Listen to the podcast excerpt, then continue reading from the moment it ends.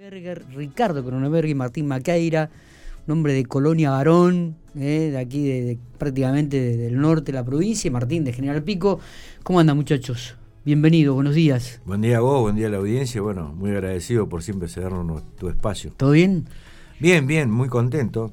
La verdad que las campañas este, siempre tienen. Vamos cerrando, Daniel. Así es, algún aditamento especial. Y en esta, como decíamos antes, el gran desafío era en primera instancia instalar la elección, digamos, en un momento tan difícil de haber pasado encerrado un año y medio, pandemia y demás. La gente estaba en una situación muy particular, entonces lo primero que había que, hacer era esto, es decir, el 12 de septiembre hay elecciones, vaya a votar.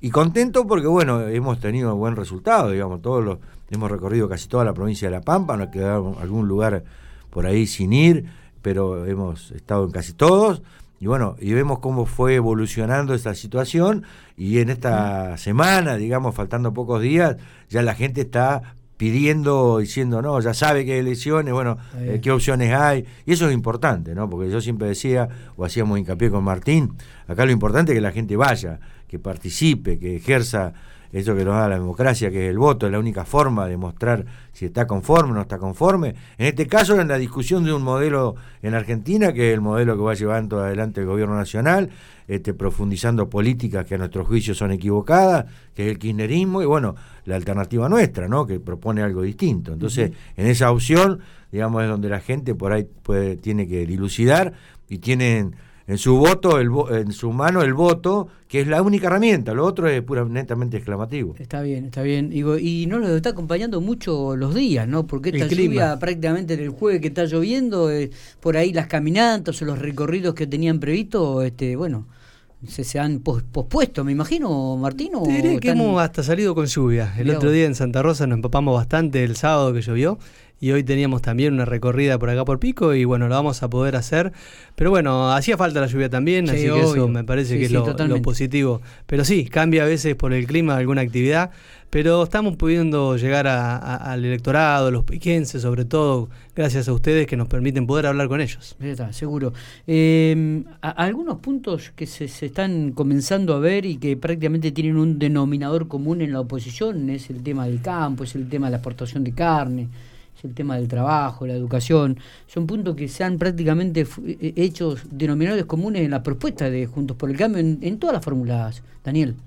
Por supuesto, porque nosotros eh, cuando decimos modelo distinto es un modelo que apuesta a lo que es el trabajo genuino, digamos, a, que la clase, a que la, sociedad argentina se vaya nivelando para arriba, no para abajo. Entonces, a partir de ahí se entraba la discusión en la cual nosotros siempre planteamos tres o cuatro ejes que son fundamentales para, para esto, son temas de fondo, como es una reforma tributaria, este, ley laboral, este, trabajar muy, muy duro en lo que es la educación, una rediscusión de lo que es la educación, la capacitación, en fin, son, son políticas de Estado que obviamente no se van a, cambiar en un proyecto de un día para otro, pero digo que hay que empezar a plantearlas para, ¿para qué? Para que el resultado sea de que toda aquella persona que ha quedado fuera del sistema, que cada vez más, y que hoy casi el 80% del presupuesto nacional se vaya en gasto corriente, una situación que ya no da para más, se comienza a revertir, digamos. Y en esto es fundamental lo que es el trabajo y la producción, no hay otra historia.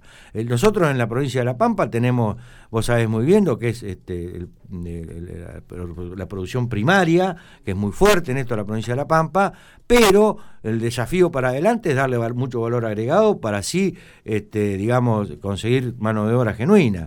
Para darle valor agregado hay que apostar muy fuerte a lo que es la producción, la pyme, el empresario que, quiere emprender o trabajar. Para eso tiene que tener algún beneficio, obviamente, como suele decir Martín, en, las propuestas y demás, propuestas este, desde créditos blandos, créditos tasa cero, este, bajar este, la carga tributaria, o sea, facilitar para que ese emprendedor este, lo haga fehacientemente. Yo ayer fui, a, por ejemplo, a, Tomás Manuel de Anchorena, una localidad pequeña, si se quiere, una aceitera familiar tiene 10 familias trabajando. Digo, eso es un ejemplo.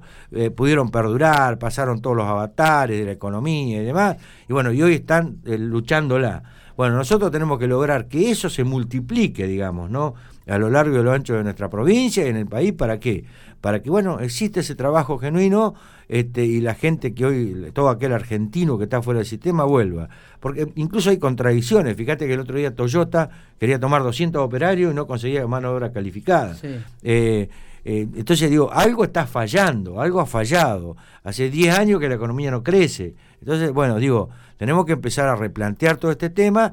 Obviamente que son cuestiones estructurales que se van a cambiar, no de un día para otro, pero sí tenemos que empezar a, transitar ese camino porque si no, no tenemos futuro, sobre todo para nuestros hijos y los que vienen más adelante. Vos fíjate que nuestros chicos, se dice por ahí, sí, en la provincia de La Pampa estamos bien, pero nuestros hijos van a estudiar afuera, los que pueden, porque algunos evidentemente se les es imposible ir por los costos, vuelven con un este, con un estudio bajo el brazo y andan buscando las reparticiones públicas para, para trabajar, digamos, no pueden desarrollar su actividad.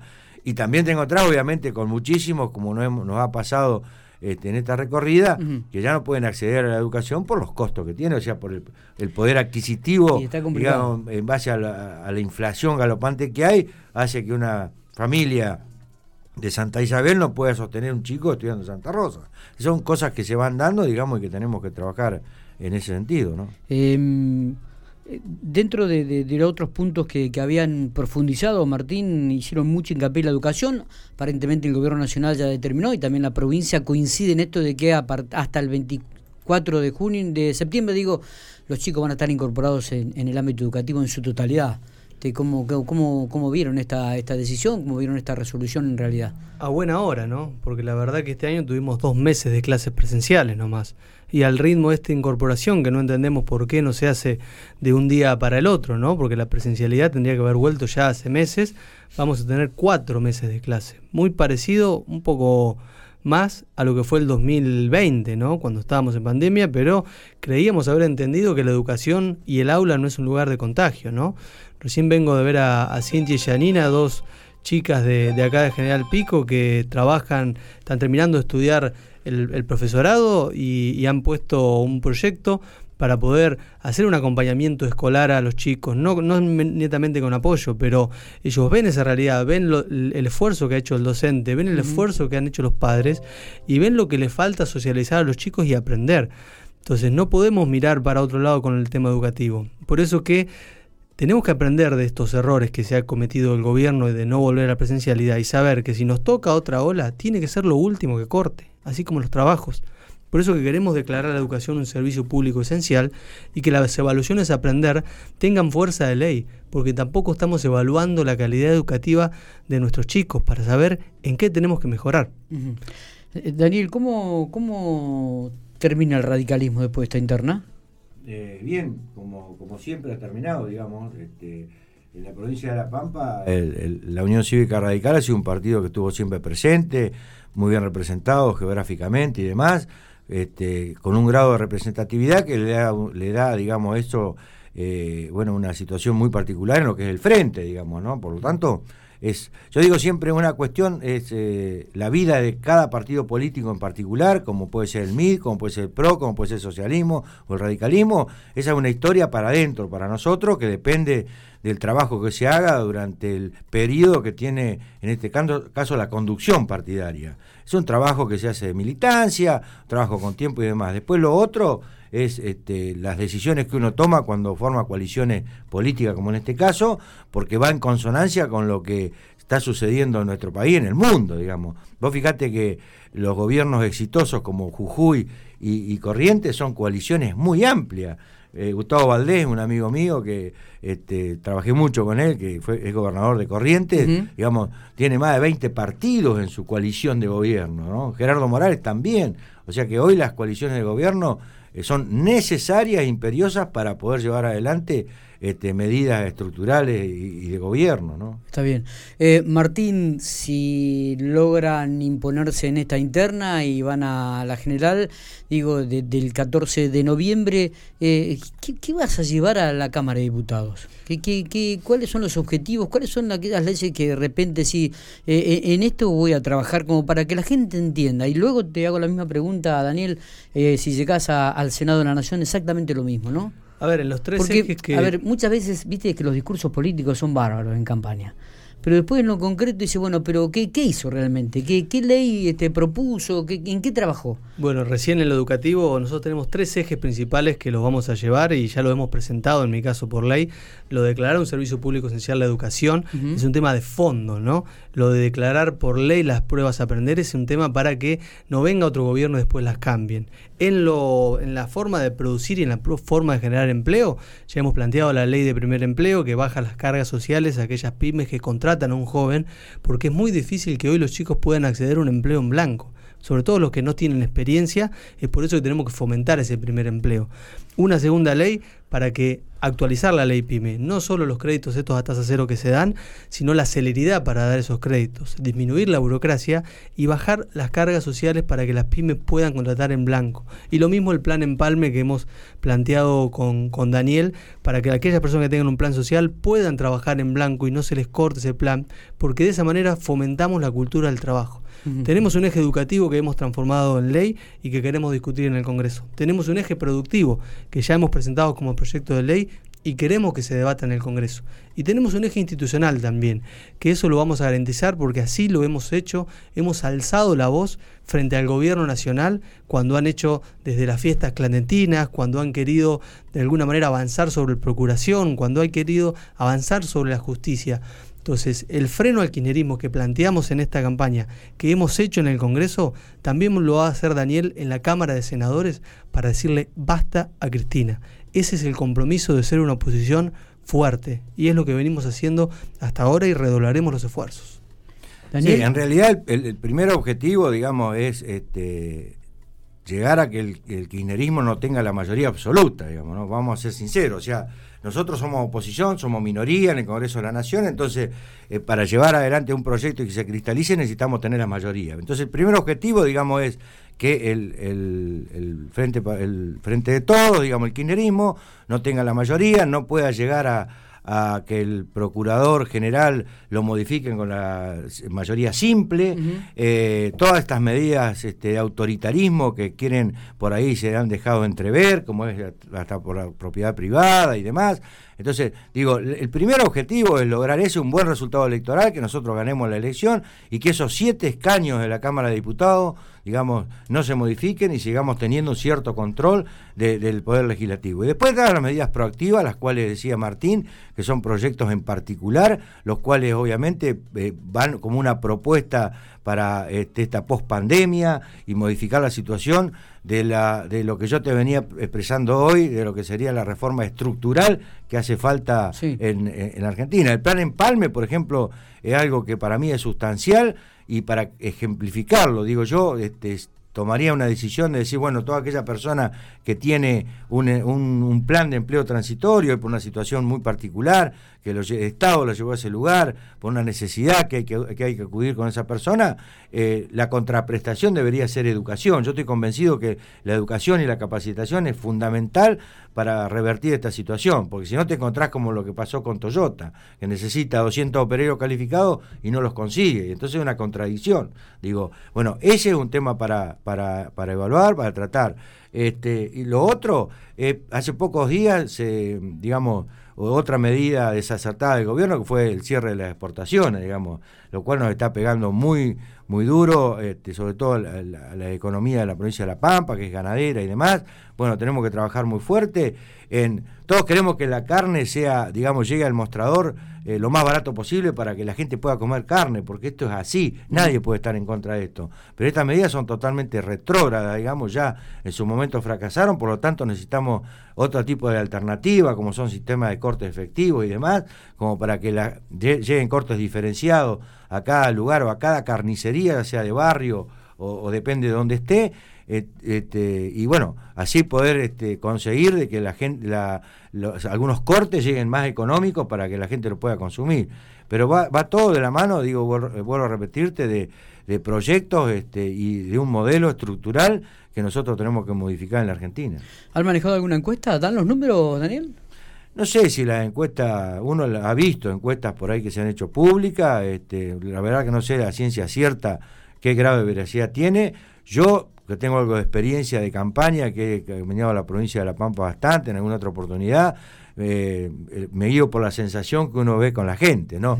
Y la verdad, la verdad que nos está yendo muy bien y que me parece que este, están viendo, vuelvo a repetirte, en este espacio de Unidos por la Pampa, con Martín y toda la gente, todos los, los, demás integrantes de la lista, que bueno, que nos ven realmente como que somos el espacio que representa aquel, eh, aquellos que no quieren que avance, te vuelvo a repetirte, el quinerismo en, como modelo en nuestro país. ¿Qué, observan cuando de repente miran la lista del Frente de Todos aquí en la provincia de La Pampa y ven gente que, joven, ¿no? Distinta a la que habitualmente se podía observar en los candidatos, a Daniel o Martín, ¿no? Por ejemplo, en su momento como un referente importante del peronismo era Carlos Berna, en su momento fue Marín, digo, de repente ahora hay toda gente joven dentro del marco de, lo político, digo, y, con que tienen que comenzar a hacer su nombre también y a ganárselo en la calle con la gente.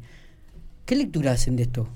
No, yo creo en los partidos políticos, bueno, siempre hay un recambio que, que, que, debe ser así, digamos, que es bueno, que se vaya renovando, que venga gente, gente nueva y demás, pero yo soy un soy muy este, respetuoso de lo que es la militancia, digamos, ¿no? Me parece bien, y bueno, en el caso de, vos hiciste nombre específico, como en el caso de Berna, ya expresó que él no estaba en condiciones, eh, por lo menos eso lo expresó, en condiciones personales de asumir esa responsabilidad, por lo tanto se adoptaron por otros candidatos que lo eligieron este, el justicialismo es bastante práctico. Se le animan mucho más, digo, esto es lo que quería expresar, ¿no? Digo... No, pero digo, eh, eh, el, justicialismo es bastante práctico porque elige este, bastante verticalista para elegir sus candidatos, incluso, este, bueno, este, no, no, no, en el caso nuestro, donde eh, cada uno tiene la posibilidad de participar, de dirimir este, en una interna, este, nadie los proscribe, digamos, bueno, tenemos otra forma de actuar, por eso que tenemos más listas. Eh, pero bueno, yo la, renovación siempre la defendí, digamos, es muy bueno que venga, que, mejor dicho, yo eh, propicio a que la gente se involucre en la política, eso es lo importante, porque muchas veces se bastardea la política, entonces se dice, no, yo no me meto porque, porque no, porque la política es sucia, porque no, la política es la única que nos puede sacar este, de esta situación y la única que puede transformar. Este, por lo tanto, toda aquella persona que se involucre en política, así sea en cualquier partido, bienvenida sea. ¿no? Martín. No, a ver, transmitirle a los piquenses que siempre nos han acompañado que tenemos una oportunidad este domingo, ¿no? Que es importante que vayamos a votar, que lo hagamos por el partido que deseamos, si estamos de acuerdo con esta situación o si queremos de alguna manera decirle basta al gobierno, que van a encontrar a nuestro lado esa alternativa, ¿no? A un presente difícil, a un año y medio de puro encierro y a una oposición que se va a plantar en el Congreso, que no los va a dejar solos y sobre todo a todos los piquenses que siempre he tenido la, la posibilidad de que me acompañen con sus gestos, con sus mensajes, con sus visitas que hoy también tenemos, me toca ser la única lista con posibilidades, ¿no? De que tengamos o que sigamos teniendo un piquense en, el, en la Cámara de Diputados Nacional, porque el resto de las listas no ha puesto gente de Pico en los primeros lugares. Así que creo que eso es importante para, para la, la, gente de Pico, para todo el equipo que hemos armado, y agradecido ¿no? por el cariño que siempre nos dan.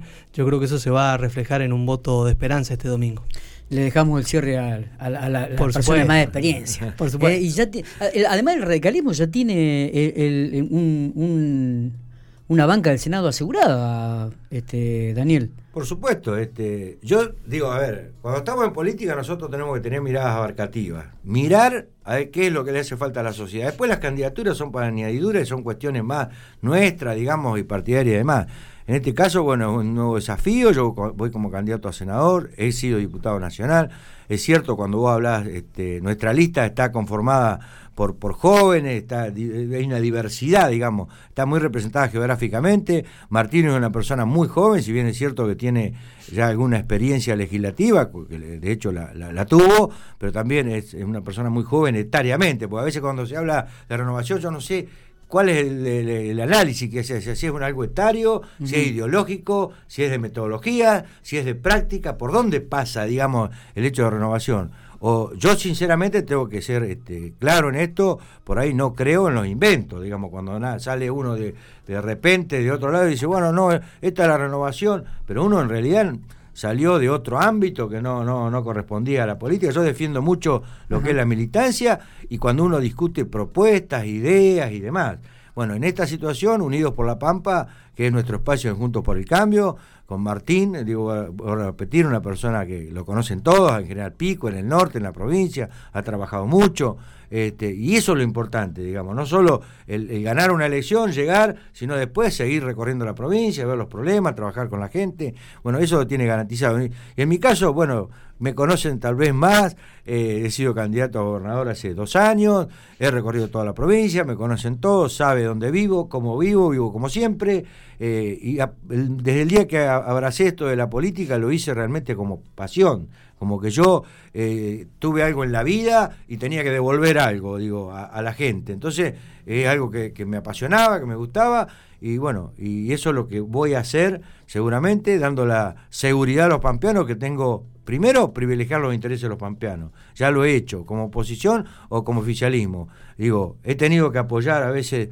cuestiones que, que, bueno que propone el gobierno provincial sin yo ser el signo político y lo he apoyado como la cuestión de los ríos por ejemplo también me ha tocado de otro lado defender este algo, algo que lesionaba los intereses de los pampeanos como fue en su momento algo del plus patagónico diferenciar por zona también lo he hecho. Entonces tener la seguridad que vamos a defender primero los intereses de los pampeanos y obviamente eh, vamos a aportar algo para que dentro de dos años en, la, en, nuestra Argentina haya un espacio político muy amplio, muy abarcativo, digamos, donde converjan todas las fuerzas políticas que crean en un eh, ser republicanos realmente, este, para producir el cambio que le hace falta a la Argentina, ¿no? Con política de Estado a largo plazo. Está. Daniel Cronoberger, Martín Marcaira, integrantes de la lista 502D de Juntos por el Cambio, de Unidos por la Pampa. Eh, les agradecemos muchísimo que hayan estado aquí en Infopico Radio. ¿eh? Éxitos y seguramente nos estaremos viendo el domingo. Vamos a ver si podemos tener alguna información y algún lugar como para obtenerla. ¿Les parece? Claro que sí. Así es. Abrazo grande. Éxitos, muchachos. ¿eh? La pasen muy bien.